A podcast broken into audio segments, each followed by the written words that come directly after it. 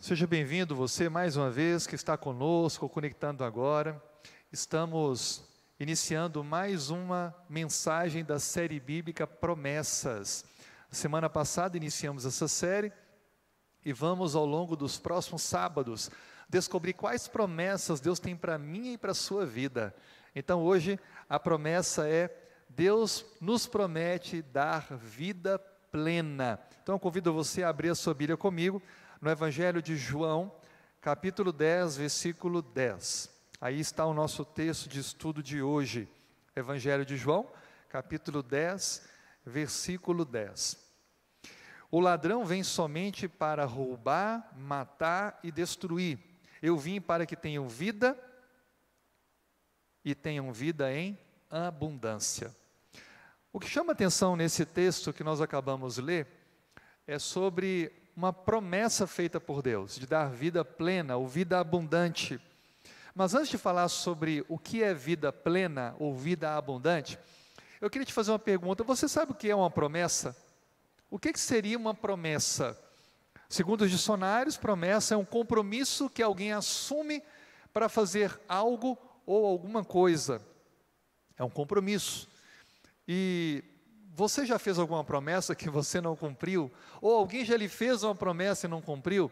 Eu, como pai e marido, já fiz promessas que não cumpri, por exemplo, já prometi sair com meus filhos ou com a minha esposa e alguma coisa aconteceu, fugiu do meu controle, eu não consegui cumprir aquele compromisso naquele horário, naquele dia. E como é ruim a gente fazer um compromisso com alguém, a gente prometer algo a alguém e não ter condições de cumprir esse compromisso. E eu também já tive é, momentos em que pessoas me prometeram, fizeram uma promessa para mim e não cumpriram. Em ambos os lados é uma situação muito ruim, constrangedora, difícil. Promessa é algo sério, é um compromisso.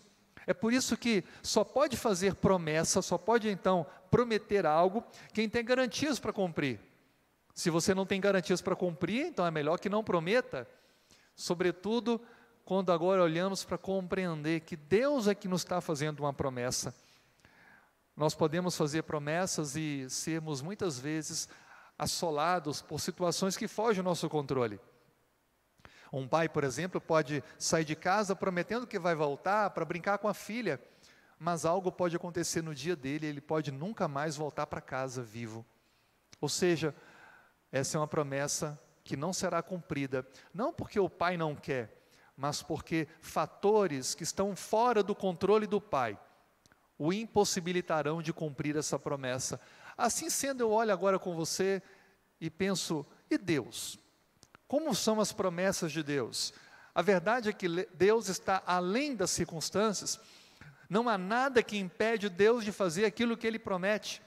Deus está condicionado, como eu e você, a limitações restritivas que podem nos impossibilitar voltar para casa, pegar um voo ou um transporte de, devido à pandemia, de poder honrar um compromisso por causa de um atraso no trabalho ou um trabalho extra não programado ou um acidente no percurso. Deus ele está acima de tudo isso. E aquilo que ele promete, ele tem plenos poderes para poder cumprir.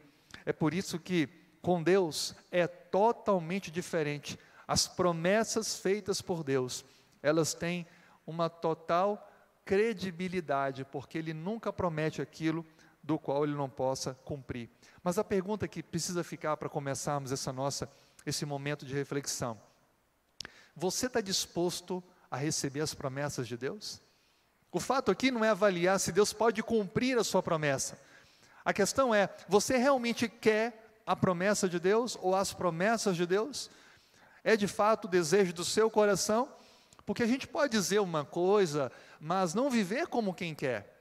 Você realmente quer? Está disposto a receber? O texto que nós lemos, e agora voltando para o texto, Evangelho de, 10, capítulo, Evangelho de João, capítulo 10, versículo 10. Ele inicia falando sobre aquilo que Deus não é, aquilo que Cristo não é.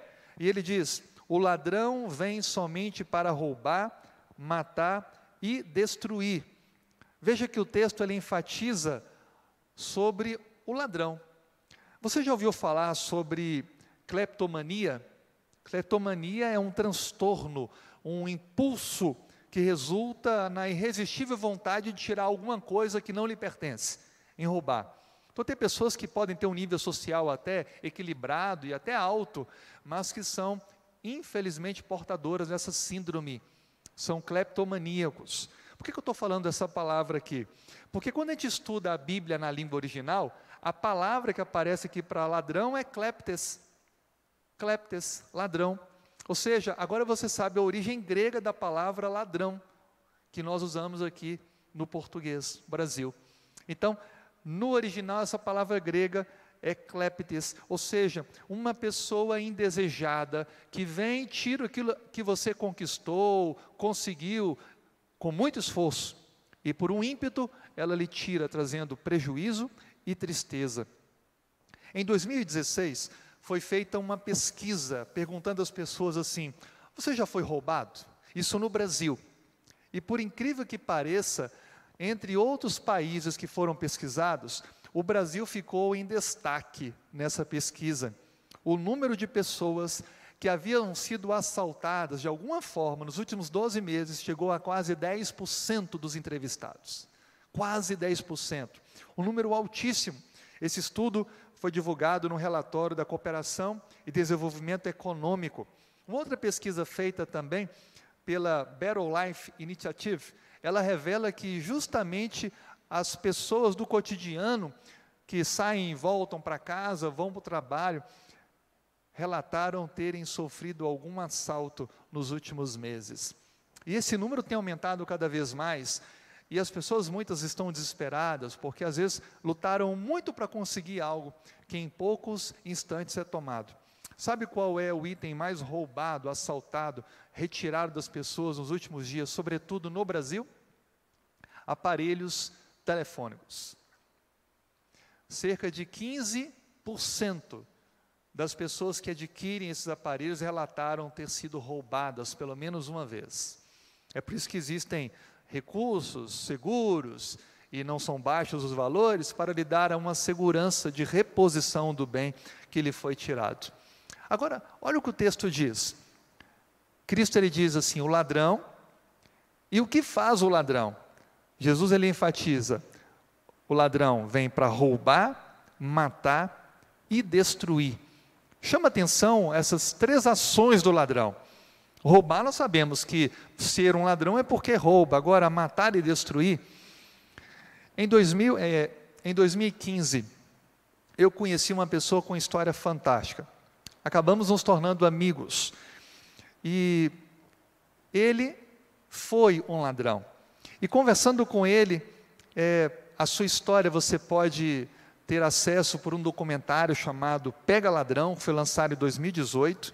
A sua história é fantástica porque ele saiu como uma pessoa que morava nas ruas, saiu de casa para poder diminuir a despesa de casa e ajudar a sua mãe a criar os irmãos. Então passou a ir para a rua para trabalhar e levar algum trocado para dentro de casa, pensando ele que seria menos uma boca para sua mãe se preocupar para alimentar e quem sabe alguma coisa ele levava para ajudar a amenizar a fome da sua família. Isso desenvolveu-se e então quando jovem, ele jovem adulto, ainda na década de 70, ele foi um ladrão, um perito ladrão em várias cidades, sobretudo destacando-se em São Paulo. E eu queria contar um pouco da história para vocês dessa pessoa e sem dúvida alguma vai chamar muita atenção porque Cristo ele fala aqui que o ladrão vem para roubar, matar e destruir, mas o Sila, e eu chamo ele aqui para estar comigo agora, ele tinha uma visão diferente. Ele sim foi um ex-ladrão, mas ele não destruía, não matava. Silo, obrigado por ter recebido o convite, estar com a gente aqui. Ali está a foto da sua linda família, a Renata e o Sila Filho, é, que está, estão agora lá na Flórida assistindo a gente, lá em Orlando. Que bom que a família está conectada. Sila, você de fato foi um ex-ladrão e não se envergonha disso, porque isso ajudou você a ser o que você é hoje, um grande empreendedor, um homem do coração generoso, tem ajudado muitas pessoas. Mas quando a gente lê na Bíblia que fala de um ladrão que rouba e mata, você fazia isso? De maneira nenhuma. Eu acho que, e todos os erros da minha vida que eu fiz, lógico que para mim chegar até o, por crime, bater carteira, eu passei por várias situações diversas, né? Mas eu sempre vi em todas as situações diversas que eu, que eu passei, eu sempre pensei em uma coisa, que a vida ninguém deveria se tirar, porque a vida quem dava era Deus e Deus era que tinha que levar. Então eu nunca matei, graças a Deus. Graças a Deus. Eu fui um ladrão um pouco diferenciado. Eu, eu dizia que, na, lógico que um erro não justifica o outro, mas eu fui para o crime por, por dois motivos só. Um era para matar a fome da minha família, minha mãe meus irmãos, e a outra era querer andar um pouco melhor, andar bonito, como dizia a Gira na época, né? Mas outra coisa a não ser praticar o furto, e tem mais ainda, pastor. É, eu levava de quem deixava, de quem não deixava, não levava. Várias vezes, por inúmeras vezes, eu metia a mão no bolso de alguém dentro do ônibus, que minha profissão era bater carteira. Desculpa eu estar falando em profissão, mas na época eu via como é essa situação. E quando eu metia a mão no bolso de alguém, que alguém se espantava, eu já pedia desculpa e já ia me embora. E houve outras também situações de eu acabar de tirar o dinheiro e a vítima ver e eu devolver. Não foram todas as vezes, mas algumas vezes aconteceu. Conversando, a gente já conversou muito sobre isso você sempre tinha uma postura com, com as suas, suas vítimas, né? Porque, afinal de contas, elas lhe ajudavam com o seu ganha-pão. Você comenta, inclusive, no seu livro, Dane-se os Normais, uma biografia da sua história, é mencionado que você, às vezes, nunca tirava tudo, sempre deixava um pouco. É, por que essa postura? É, isso era uma modalidade que eu criei ao decorrer desses 10 anos que eu passei lá. Era uma modalidade de eu dividir dividir aquilo que estava que não era meu, era dele. Então, se o pouco que eu levasse, ele deixasse eu levar, para mim eu ficaria satisfeito pela seguinte maneira: porque se ele chegasse na casa dele e tivesse alguma coisa para ele comer, ou tivesse algum trocado no bolso, as minhas pragas seriam menor. Eu, tinha, eu pensava dessa forma. E eu creio também que é diferente, porque se você preservava a vida daquela pessoa, as condições que ela tinha para continuar lutando, em outro momento você poderia novamente encontrá-lo e tirar um pouco mais, né? Diferente de quem mata, né? Já perdeu ali. É, aquela... eu, eu, eu acho que matar é uma palavra muito dura e eu acho que praticamente é até difícil de analisar, porque quando você mata uma pessoa, sei lá porque for, você nunca mais vai ver essa pessoa. Né? Essa pessoa, é o seguinte, não vai ter nem como falar de ti, bem ou mal, porque tu matou ela. E eu dizer o seguinte, hoje eu acho uma situação muito delicada em relação ao crime, é quando ele rouba, porque na minha ideia, para mim ele está matando o próprio rendimento de, de, de, de, de renda dele, né? Porque se ele mata a sua própria vítima, se ele mata uma pessoa que estava tirando dali, uma hora vai faltar vítima para ele, né? Vai chegar uma hora que vai ter mais ladrão e pouca vítima. Silo, hoje a gente vive numa situação de pandemia no mundo. Você, inclusive, está aqui no Brasil, além de uma missão sendo cumprida aqui, um dos seus empreendimentos, está ainda impossibilitado de voltar para estar com sua esposa e seu filho.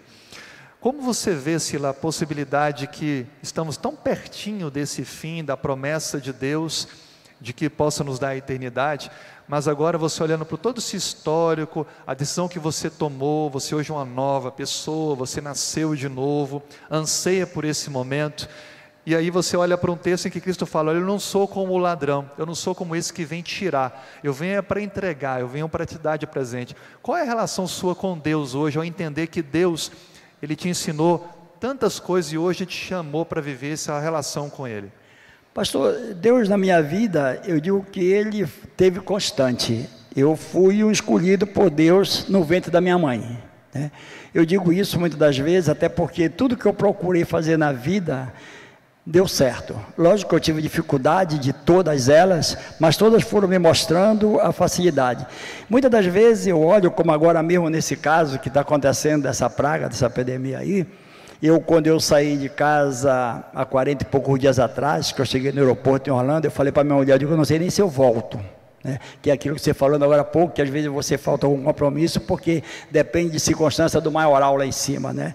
Eu falo sempre que às vezes você pensa que sabe todas as respostas, aí Deus vem e muda a pergunta. Né? Então, para mim, ele é o maior de tudo. Então, eu sempre tive uma credibilidade muito grande, digo com Deus, porque eu não poderia hoje estar aqui perto do Senhor, perto do Senhor pastor, se não fosse Deus. Né? A misericórdia de Deus é muito grande em mim. Né? A minha mãe, por ser uma mulher também evangélica, eu falo sempre que se eu vivesse mais 10 anos, mais 20 ou mais 30, a oração da minha mãe ainda está valendo. Entendeu? Então, pastor, eu acredito muito, acredito muito, mais muito mesmo, que se não fosse Deus, que seria de mim? Eu acho que eu vivo hoje ainda pela misericórdia de Deus e pela graça. Então hoje você realmente experimenta a promessa de Deus, não é? E para a gente concluir, eu quero agradecer a sua participação, Sila. É, olhando tudo que Deus oferece para nós, qual é a promessa de Deus que mais mexe, faz vibrar o seu coração? E eu sei que você teve uma relação muito íntima com a sua mãe, e você já sabe o que a Bíblia fala. Qual é a promessa de Deus que, que mais é, toca você, e sabendo que está bem perto dessa promessa se cumprir? Pastor, eu tenho uma certeza que talvez pessoas talvez que estejam à minha volta não acreditem quando eu falo, mas eu tenho uma certeza que eu estou salvo. Eu tenho essa certeza, é, pelo fato de, como eu já falei para você, de acreditar em Deus, né? E ver as coisas que vão acontecendo, não só essa praga, outras pragas que já aconteceram lá atrás, e eu vou conseguindo me desnobrar e tal, chegar. Então eu vejo que Deus está perto. Ontem à noite estava conversando com a minha mulher e falei para ela, para nada me assusta, porque tudo está escrito. Apesar de eu não saber ler, mas eu sei que tudo está escrito na Bíblia. Né? Essas coisas que estão acontecendo é simplesmente para acordar ou para sacudir alguém que está dormindo, né? Eu, como eu digo que eu durmo pouco e como pouco, eu estou sempre atento que Deus pode voltar a qualquer hora, pastor. Amém. Então a sua a sua maior convicção é na breve volta de Cristo, não é? Sila? Sem dúvida, pastor. Sem dúvida. E está perto.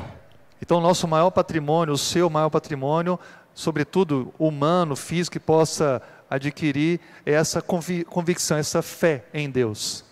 A salvação, né, pastor? A salvação. Eu acho que eu já falei para você em outras horas, em outras conversas, que tem dois patrimônios na vida que existe de verdade. Primeiro é Deus e depois o ser humano. E esse encontro vai ter que acontecer um dia. Sila, muito obrigado é, por você ter aceitado o convite de estar aqui. Que Deus continue abençoando você, sua família, os seus filhos, em especial o mais jovem, com a Renata, e que dê você a oportunidade de em breve estar de volta lá com eles. Muito obrigado, pastor, e quero aproveitar e mandar um beijo ali para minha linda família. E para você ver, como eu falei agora há pouco, que Deus, eu sou um escolhido, porque depois de 60 e poucos anos, 69, vou fazer agora, o mês que vem, ter uma família dessa linda e maravilhosa. Essa certeza eu tenho de nós tudo estar junto. Amém. Muito obrigado, Sila. Obrigado, pastor. Veja que, mesmo no âmbito das pessoas que roubam, não são todas que vêm para matar e para destruir. E Cristo, então, ele faz a aplicação de alguém que está com o intuito não apenas de tirar aquilo que não lhe pertence, mas também de tirar a vida, de matar, de destruir. No contexto da fala de Jesus, ele estava se referindo a um rebanho. Ele fala sobre ovelhas, ele se apresenta como o bom pastor. E o que chama a atenção é que ele coloca justamente o antagônico ao bom pastor, que é o ladrão. Haviam dois perigos para todo o rebanho de ovelhas: os ladrões e os predadores. E o cuidador das ovelhas, chamado de pastor, deveria estar atento para essas duas adversidades: ladrões, salteadores que pudessem surgir, ou então predadores, dentre eles os lobos, que pudessem entrar no aprisco e provocar a morte e a destruição do rebanho. Veja que fica bem claro com essa colocação de Cristo, de que ao ele apresentar-se como o bom pastor e dar as definições do ladrão, ele está apresentando que o ladrão ele apenas pensa em si mesmo. O ladrão tem interesses apenas egoístas. Os criadores de ovelhas estavam então, deveriam estar preparados para essas adversidades. Mas o que significa esse ladrão apresentado por Jesus no Evangelho de João, capítulo 10, versículo 10. A primeira definição de quem é esse ladrão é o próprio inimigo, Satanás. É aplicado claramente em todos os estudos de que aqui estamos diante do inimigo rival de nossas vidas, aquele que desde o princípio tem enganado o ser humano e provocado levar à destruição, à morte.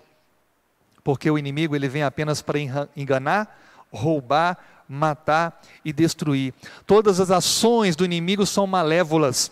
A sua ira especialmente é contra aquele que obedece à palavra de Deus, aquele que cumpre a palavra de Deus. Ele busca então atingir a Deus. Como ele não consegue, ele então quer atingir a criatura de Deus, eu e você, seres humanos. Mas esse texto também, ele se aplica a ladrões, outros tipos de ladrões. Que ladrões são esses? Quando você olha o contexto, você percebe que Cristo está direcionando a líderes da sua época, líderes religiosos, que estavam vivendo, agindo como fossem ladrões espirituais. Eram líderes que estavam destituídos do amor ao próximo, destituídos do bem-estar das pessoas e da condução destas para mais perto de Deus. Apenas queriam tirar das pessoas o que lhes era interessante, usavam até o nome de Deus, mas para se beneficiarem, não para servirem. As suas intenções eram totalmente destituídas do amor ao próximo e o amor a Deus.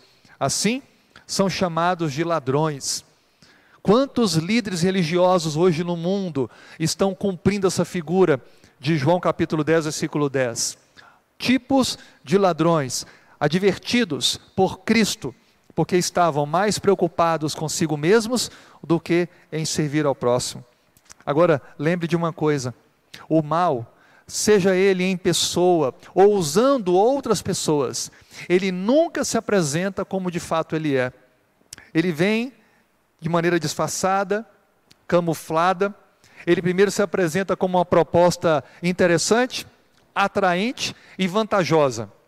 Depois, então, torna-se algo quase irrecusável. E ao dar espaço para essa proposta, ela vai entrando na vida de quem aceita, vai dominando, vai prendendo, e então, quando a vítima menos percebe, está totalmente dependente.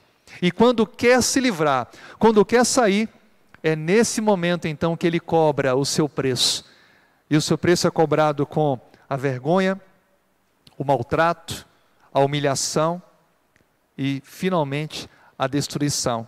Mas antes disso, ele leva aquele que deu espaço em sua vida para o mal, a perder aquilo que tanto ama, aquilo que tanto gosta, a perder o respeito próprio, a perder sua própria moral, a perder a decência e até a perder todos os recursos que tem. Dessa maneira, ele mostra as suas reais intenções. A proposta original de engano era lhe dar algo, quando na verdade o que ele queria era lhe tirar tudo Sabe, o mal é sempre assim. O mal sempre se apresenta como algo atrativo, mas que no final é destrutivo. E aí, vivendo em contramão a isso, Cristo se apresenta como o bom pastor. Ele deixou claro: eu sou o bom pastor, eu estou a ponto de dar a minha vida pelas ovelhas. Enquanto o ladrão vem para roubar, matar e destruir, eu venho para me entregar, para morrer por vocês, para pagar o preço por vocês. E é por isso que ele diz: Eu vim para que vocês tenham vida e a tenham em abundância. A expressão vida mencionada aqui, ela quer dizer plenitude, alguém cheio de vitalidade, alguém com todos os sentidos e desfruta o bem da vida que Deus oferece. O que seria essa vida plena? Para alguns, vida plena é a total liberdade para fazer aquilo que deseja. Mas será que vida plena é isso? Alguns chegam a dizer que vida plena é ter autonomia, independência e viver de maneira completa. Agora, existe um problema com essa definição. O primeiro ponto que traz um problema com essa definição: os nossos desejos estão corrompidos. As nossas aspirações estão afetadas por um problema chamado pecado, corruptibilidade. E é por isso que nós desejamos e aspiramos ansiamos coisas que realmente não são benéficas para nós. Olhamos, idealizamos na mente a posse daquilo e então arquitetamos um plano para possuir aquilo que os nossos olhos desejaram. Isso é um problema grave. O outro problema que traz resposta de que vida plena não é ter tudo o que você quer, é porque a independência ela é exatamente o contrário do plano de Deus para mim e para a sua vida. Sabe por quê? Porque não há segurança na independência de Deus. Assim como as ovelhas só estavam seguras quando estivessem dentro do aprisco, se quisesse uma ovelha dizer: Ah, agora eu quero ser independente, eu quero me virar, eu quero desfrutar o mundo que está lá fora, e ela saísse do aprisco à noite e ficasse do lado de fora, o pastor, se não tivesse não observasse isso, ele estaria cuidando apenas do aprisco e aquela ovelha do lado de fora estaria correndo risco de morte, poderia ser assaltada e levada. Assim também é todo aquele que acha que vida plena é viver independente de Deus. Amigo, viver independente de Deus é exatamente se colocar diante do mal, diante do perigo.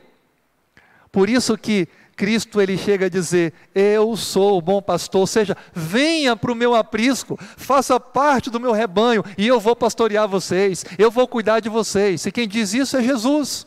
É um convite para mim e para você. Olha, existem outros por aí, destituídos do amor, destituídos da verdade, que estão prometendo para você uma vida abundante, uma vida plena, mas cuidado, eles não podem te oferecer isso, somente eu posso te oferecer isso.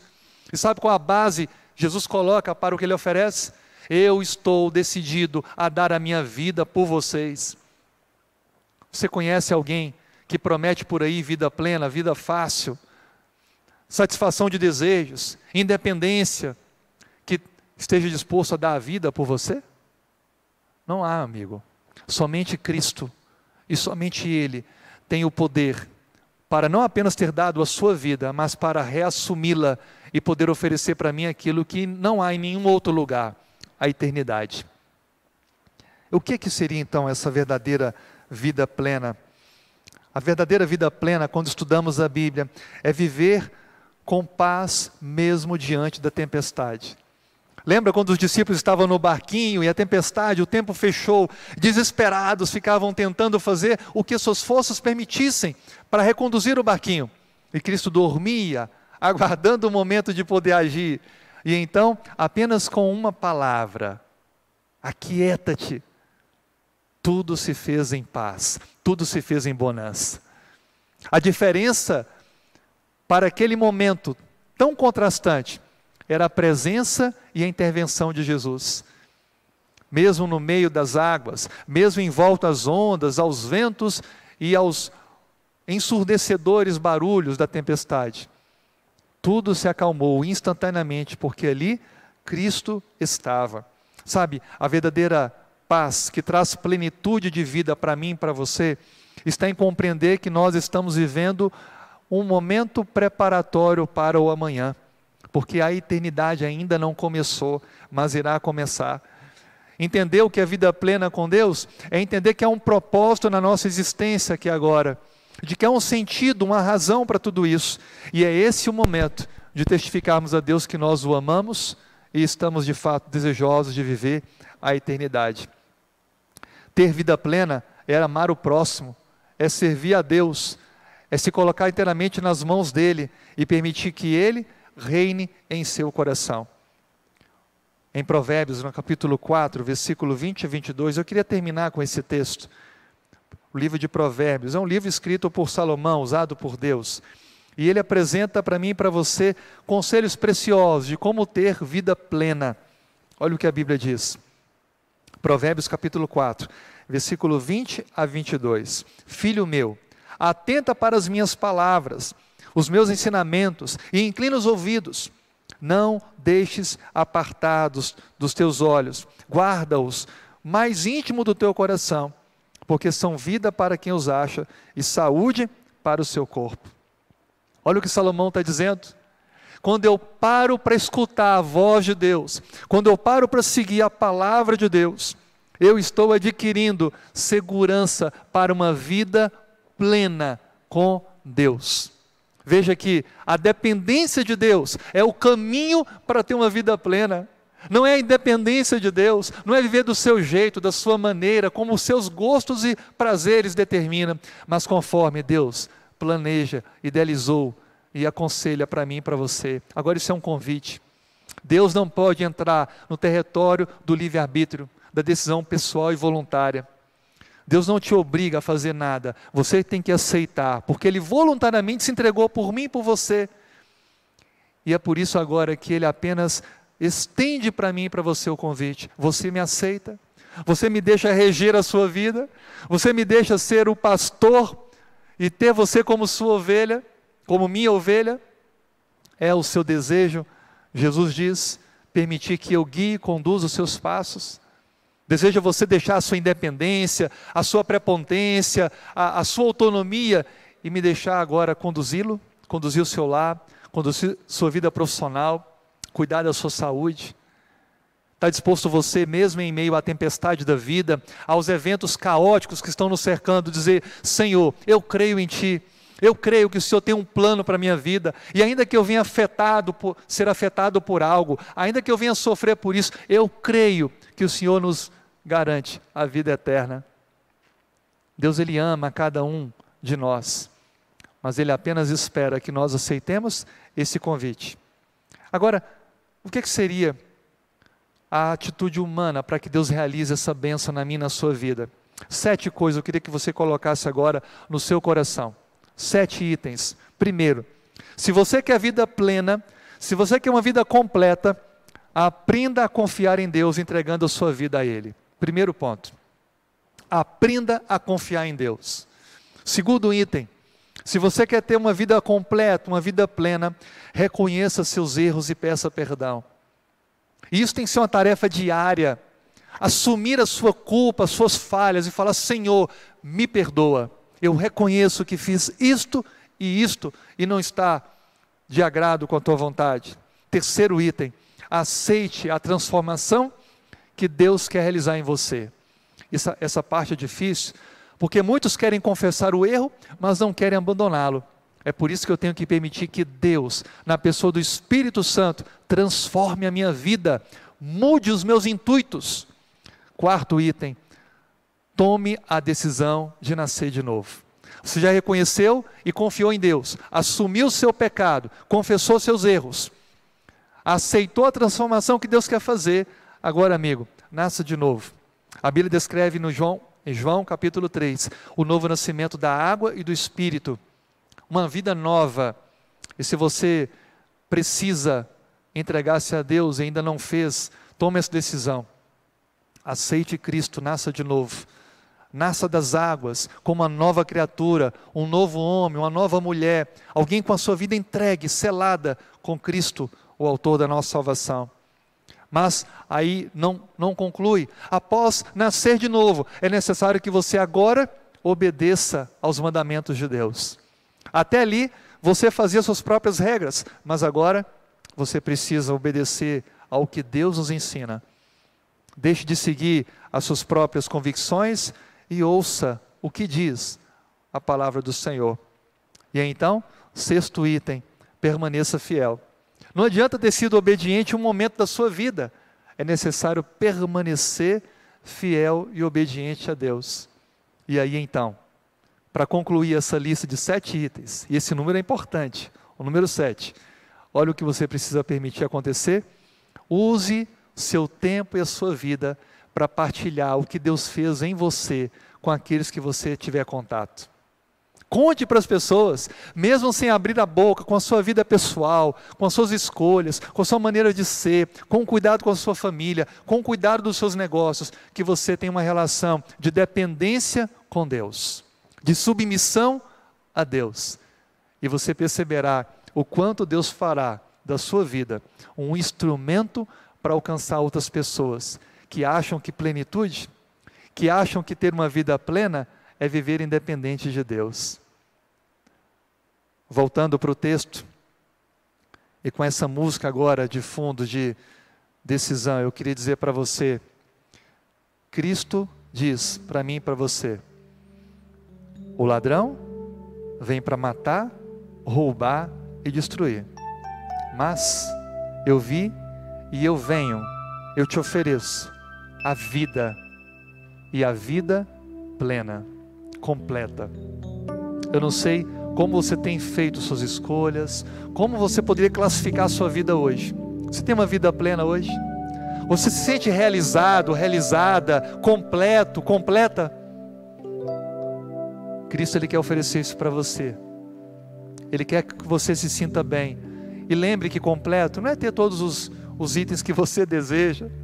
não é possuir bens, não é nada disso. É ter uma paz, é ter uma certeza naquele que é, que deu a vida e que voltará para nos buscar, naquele que tem o controle do mundo nas mãos, naquele que não é uma pandemia que o restringe, não é nenhum fato externo que pode afetar a promessa que ele fez para mim e para você. A promessa de dar a mim e a você a eternidade. Desejo a você, nesse momento, estabelecer uma relação de amor com esse Deus. Aceita você o amor de Cristo e decide entregar a sua vida nas mãos dele? Quer você confiar a Ele tudo que você é? Quer você permitir que o Espírito Santo transforme a sua vida? Deseja você reconhecer seus erros e falhas e quer nesse momento se comprometer em viver uma vida fiel, obediente a Deus, como resposta da salvação que Ele faz em nós? E aí, vamos partilhar isso agora com os amigos? Vamos viver esse Evangelho? Vamos aproveitar as maneiras que temos disponíveis para partilhar com as pessoas esperança, amor, a luz no fim do túnel. Permita ser esse instrumento na vida do próximo. Permita ser esse veículo de transformação e de salvação para tantas pessoas desesperançadas. Eu queria te fazer um convite. Você aceita esse convite de Cristo? Você aceita o chamado de Jesus? Quer você fazer parte do aprisco dele? Quer você fazer parte do rebanho do Senhor? Ele diz: Eu sou o bom pastor. O bom pastor dá vida pelas ovelhas, e essa vida que ele dá é uma vida plena, abundante, completa. Como você não vai obter e conseguir de nenhuma outra forma, com nenhuma outra pessoa, somente em Deus. Você aceita isso? Amém. Eu queria te convidar então agora para a gente fazer uma oração. Sempre que a gente toma uma decisão espiritual, a gente tem que terminar com oração. E nessa oração, eu gostaria que você falasse com Deus. Eu vou ficar em silêncio aqui alguns segundos. Eu queria que nesse momento você se humilhasse diante de Deus, dizendo quem você é, os erros que você tem cometido e o quanto você carece de Deus, como eu também. Mas o quanto você quer nesse momento fazer uma entrega completa e total da sua vida a Cristo. Então fale com Deus agora. E ao final eu vou fazer uma oração para que juntos tomemos essa decisão.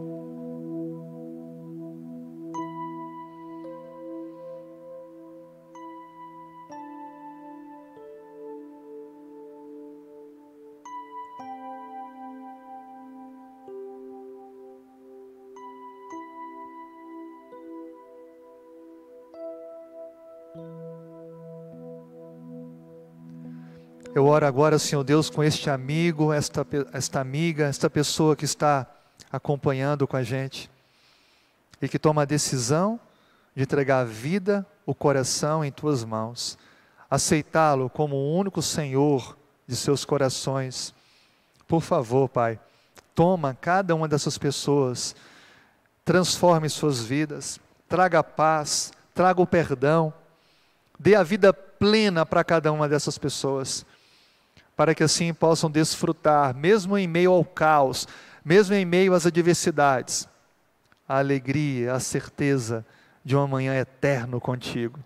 Estamos cansados, Senhor, de vivermos tantas incertezas, de estarmos tão atribulados, cercados de problemas. É por isso que a nossa fé está voltada a Ti, o poderoso, aquele que tem o controle da história nas mãos, aquele que está acima de qualquer governante, de qualquer povo, nação. É por isso, Senhor, que nós clamamos a Ti, o Autor do universo, o Todo-Poderoso, o que sabe e pode fazer qualquer coisa. Por favor, nos aceite como membros do Teu aprisco, como ovelhas do Teu pastoreio. Reja a nossa vida, queremos ser dependentes de Ti, queremos ser guiados por Ti, queremos assumir nossos erros, queremos ser transformados pela maravilhosa pessoa do Espírito Santo, queremos nascer de novo, queremos, ó Pai, ser fiéis à Tua palavra e queremos partilhar dos Teus feitos em nós, da paz que o Senhor nos oferece às pessoas com as quais temos contato. Queremos deixar de focar na pandemia, no caos, no pessimismo e direcionar nossas atitudes e ações para a eternidade, para a paz, para a plenitude de vida que temos agora no Senhor Jesus. Muito obrigado. Colocamos isso diante do Senhor e fazemos com fé, em nome de Jesus. Amém.